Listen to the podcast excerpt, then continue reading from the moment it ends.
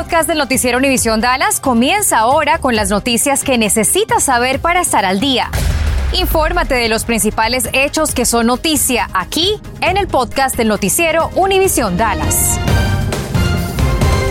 La policía de Irving confirmó hace minutos a Noticias 23 que ordenaron el arresto de la madre de un bebé de ocho meses que murió tras ser atropellado en esa ciudad a mediados de noviembre. La mujer fue identificada como Tangela Smith. Según la investigación, el bebé falleció tras caer de un auto en movimiento en la calle MacArthur y posteriormente fue golpeado por un automóvil negro que no se detuvo. La policía nos dijo que aún no localizan al conductor del auto negro. El empleado de una tienda que fue robada, según las autoridades, enfrenta cargos de asesinato tras dispararle al hombre acusado de ese robo. Según la policía de Grand Prairie, Price McKay abrió fuego poco antes de las dos y media de la tarde en contra del auto en el que se fugaba el sospechoso. El incidente ocurrió ayer en la tarde en el 700 de la calle West Jefferson y la víctima ha sido identificada como Dorian Medina, de 22 años de edad. Noticias 23 habló con el papá del hombre que presuntamente robó y fue herido mortalmente de bala. Pero yo lo que pido justicia porque él no traía ni un arma, él no era un delincuente, o sea, si lo fuera, pues aquí yo lo diría, que fuera un delincuente, entonces uno lo acepta, pero él, él no era un delincuente, él trabajaba para su, para su familia. Price sí está en el centro de detención de Grand Prairie con una fianza de 100 mil dólares. Y hoy en una conferencia de prensa volvió a surgir el caso de Tony Timpa, quien hace cinco años, en agosto del 2016, murió mientras estaba bajo la custodia de oficiales de policía de Dallas. La Corte Federal de Apelaciones del Quinto Circuito determinó que se pueden demandar a los cuatro agentes involucrados. El abogado de la familia describió el sufrimiento por el que pasó Tony Timpa y por qué debía ser demandada a la policía. La madre en ese momento estalló en llanto. Vamos a ver. And suffering because Tony lingered and was suffocated on the pavement, on the grass for such a long duration. We are going to be going into great Según documentos oficiales, ese día Tony Timpa llamó al número de emergencias 911 para pedir ayuda informando que padecía esquizofrenia, que no había tomado sus medicamentos y que había consumido cocaína. Los policías lo esposaron, lo pusieron boca abajo por casi 15 minutos y perdió el conocimiento. Desde entonces la familia ha dicho que hubo exceso de fuerza y ha pedido castigo para los responsables. Y vuelve a suceder. Hoy la preparatoria Kaufman estará cerrada, bueno, hoy no, estará cerrada mañana por una presunta amenaza que recibieron el miércoles por la tarde. Según una carta enviada a los padres de familia, esta amenaza de violencia contra la escuela está relacionada a las que están circulando a nivel nacional. La amenaza no especificaba una hora, pero sí la fecha, hoy 17, perdón, mañana 17 de diciembre. Las autoridades no encontraron armas en el plantel y le pidieron a los padres que hablaran con sus hijos. Y arrestaron en Rockwell a un hombre de grabar a las mujeres con una cámara escondidas en el baño del restaurante Fared Calf. Este lugar está ubicado en el 112 de la calle East Rusk. De acuerdo a la policía de Rowell, el sospechoso pudo grabar a varias mujeres, por lo que ha emprendido una búsqueda de estas víctimas, de estas mujeres, para que lo puedan denunciar. La cámara de video tiene grabaciones, mire, del 13 al 26 de noviembre. Si usted usó ese baño esos días, comuníquese con el detective Philip Young al 972-772-6781 para dar seguimiento a este caso. En tanto, una mujer de 65 años de edad fue transportada herida en helicóptero luego de que el coche en el que iba se estrelló contra un árbol en Wiley. Sucedió alrededor de las 9.20 de la mañana en 904 de la calle Twin Creek Drive. De acuerdo a testigos, el auto comenzó a emitir humo. La mujer fue sacada de ahí inconsciente al Hospital Médico City de, Medical City de Plano. Al momento se desconoce su estado de salud. ¿Trabaja tiempo extra? ¿Ha tenido problemas para que le paguen ese dinero? Recientemente el Departamento de Trabajo logró que se reembolsaran más de un millón de dólares de tiempo extra trabajado por empleados de una compañía de cuidado médico que está situada en Garland. Así es, y Laura Cruces nos cuenta cómo usted puede hacer una denuncia. Laura. Si trabaja más de 40 horas semanales, deben pagarle su tiempo extra. Hoy hablé con un representante del Departamento de Trabajo que me dijo y explicó cómo usted puede denunciar esto sin importar su estatus migratorio. La División de Horas y Salarios del Departamento de Trabajo descubrió que una compañía de atención de salud a domicilio de la ciudad de Garland no le pagaba el tiempo extra a más de 200 trabajadores y tuvo que regresar más de 1.200.000 dólares. Si ellos no hablan, la cosa va a quedar igual, no va a cambiar. Domingo Castillo, de la Agencia de Horas y Salarios del Departamento de Trabajo en Dallas, me dice que la mejor manera de hacer la denuncia es llamando a este número 817-861-2150. ¿Qué es lo primero que debería hacer un trabajador? ¿Hablar directamente primero con el jefe? ¿O tú no recomiendas que hablen con el jefe, sino que vayan directamente con ustedes porque teme que lo puedan despedir? Me dice que si tiene miedo a represalias, los llame directamente. Tienen personal bilingüe que además mantendrá su información resguardada. Nosotros nunca, nunca preguntamos sobre el estatus migratorio de la persona, porque eso no nos interesa a nosotros. Les interesa que pueda ofrecerle los siguientes datos. El nombre de la empresa, la dirección y el teléfono, también el nombre del gerente, de usted su nombre, su dirección, qué trabajo realiza, la forma de pago y la frecuencia y si lleva un registro personal de sus horas trabajadas. Ustedes investigan, necesitan una cantidad de horas sin pagar o una cantidad de trabajadores de la misma empresa para hacer la investigación. Una sola persona puede sentar la queja. Y tampoco importa el número de horas. El Departamento de Trabajo además cuenta con WOW, una herramienta que también está en español, donde puede ingresar el nombre de su empleador en caso de que haya sido denunciado y haya horas de pago a su favor. El Departamento de Trabajo también me dijo que siempre recomienda que usted lleve su propio récord personal de horas trabajadas, aunque es responsabilidad del empleador llevar este registro, porque así siempre podrá contrarrestar la información. Y no se preocupe si no pudo anotar el número de los enlaces, los encuentra en nuestra página web. Estás escuchando el podcast del noticiero Univisión Dallas. Bueno, no deje que la esperanza de obtener una buena oferta lo convierta en la víctima de una estafa, especialmente antes de la Navidad. Cintia Cano platicó con un joven que perdió mucho dinero y nos dice cómo otros pueden evitar caer en lo mismo. Vamos contigo, Cintia. Mucho cuidado a través de las compras de las redes sociales. Hay varios pasos que debe de seguir para asegurarse que lo que quiere comprar o lo que le venden es lo que buscaba.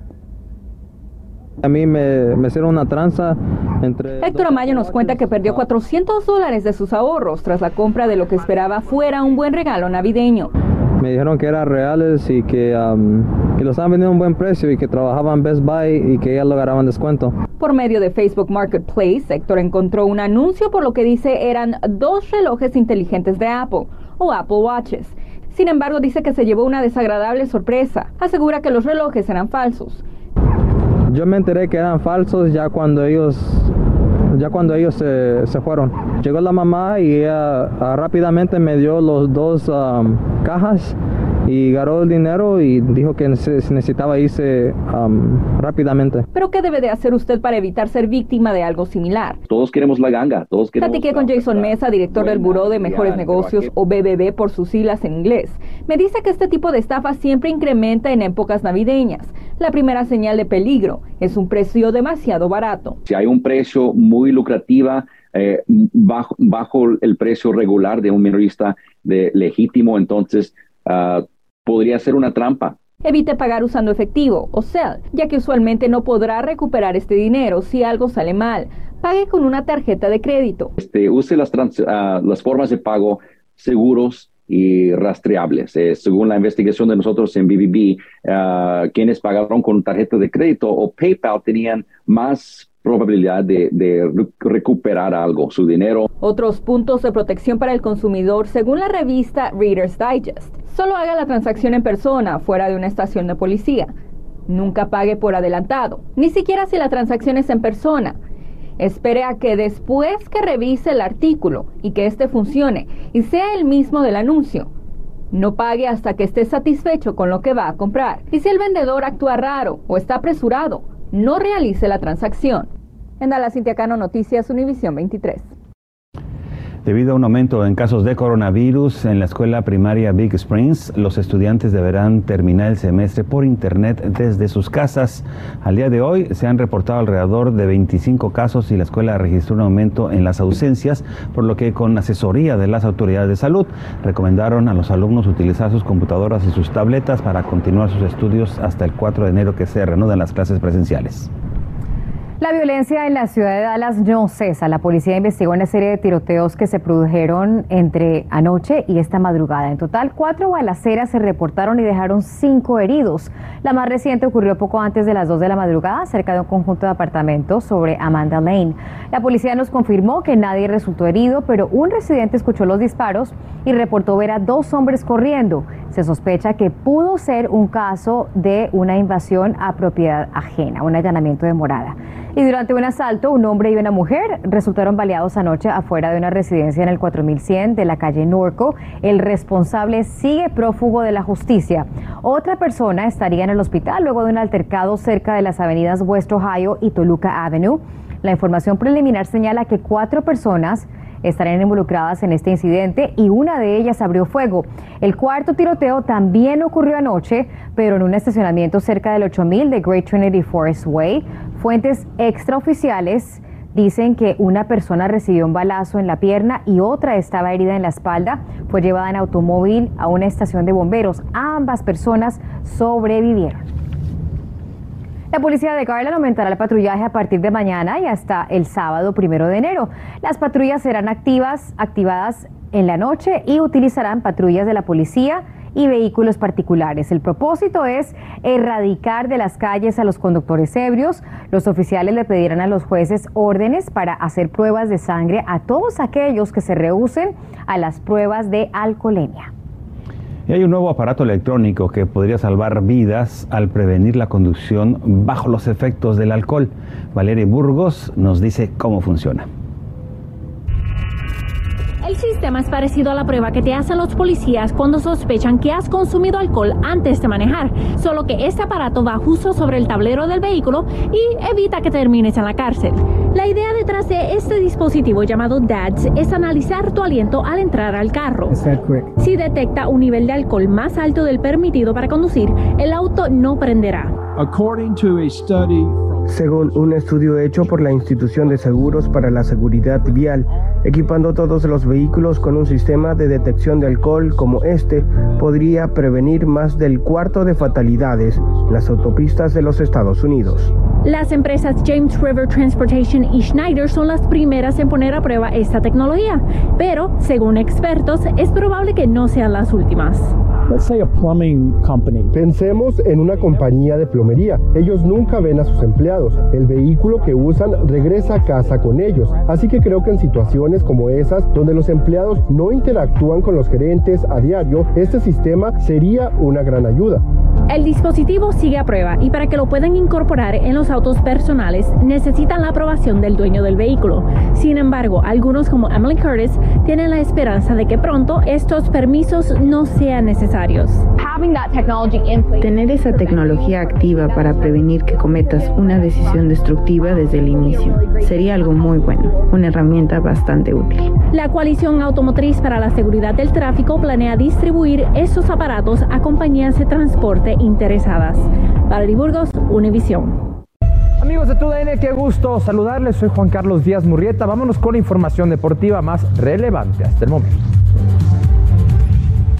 Arrancamos con la actividad de la Copa del Rey, duelo entre el Talavera y el Betis. El minuto 7, Góngora por parte del Talavera habría el marcador. Llegaría Borja Iglesias, Joaquín. Nuevamente el 89, el Talavera empataba las acciones, iban a la largue. Festejos en grandes para el equipo eh, del Talavera. Laines al 116 ponía el 3 a 2 y por fin al 119 Canales el 4 a 2. Avanza el Betis. Se llevó a cabo el sorteo de la UEFA Nations League. Italia, Alemania e Inglaterra compartirán un grupo de la muerte para la competición del 2022 y 2023. Francia, campeona del mundo, asumirá a Suiza, Austria y Croacia, quien venció en la final de Rusia 2018. España estará con Portugal, Suiza y República Checa. Con la llegada de las fiestas de fin de año, muchas personas acostumbran prender fuegos artificiales. Algunas ciudades lo permiten, sin embargo, antes de comprar esos juegos pirotécnicos, consulte con su ciudad para evitar un mal momento. Por ejemplo, en la ciudad de Frisco, la multa podría ser de hasta 2 mil dólares. Y esta noche habrá un homenaje en honor a Vicente Fernández. A las 7 de la noche en el centro Huge Family Tribute. Habrá una vigilia y aquellos que no puedan acudir lo pueden ver en la página www.hughesftc.com. Y hasta aquí la información. Gracias por su presencia. Gracias por escuchar el podcast del noticiero Univisión Dallas. Puedes descubrir otros podcasts de Univisión en la aplicación de Euforia o en univision.com diagonal podcasts.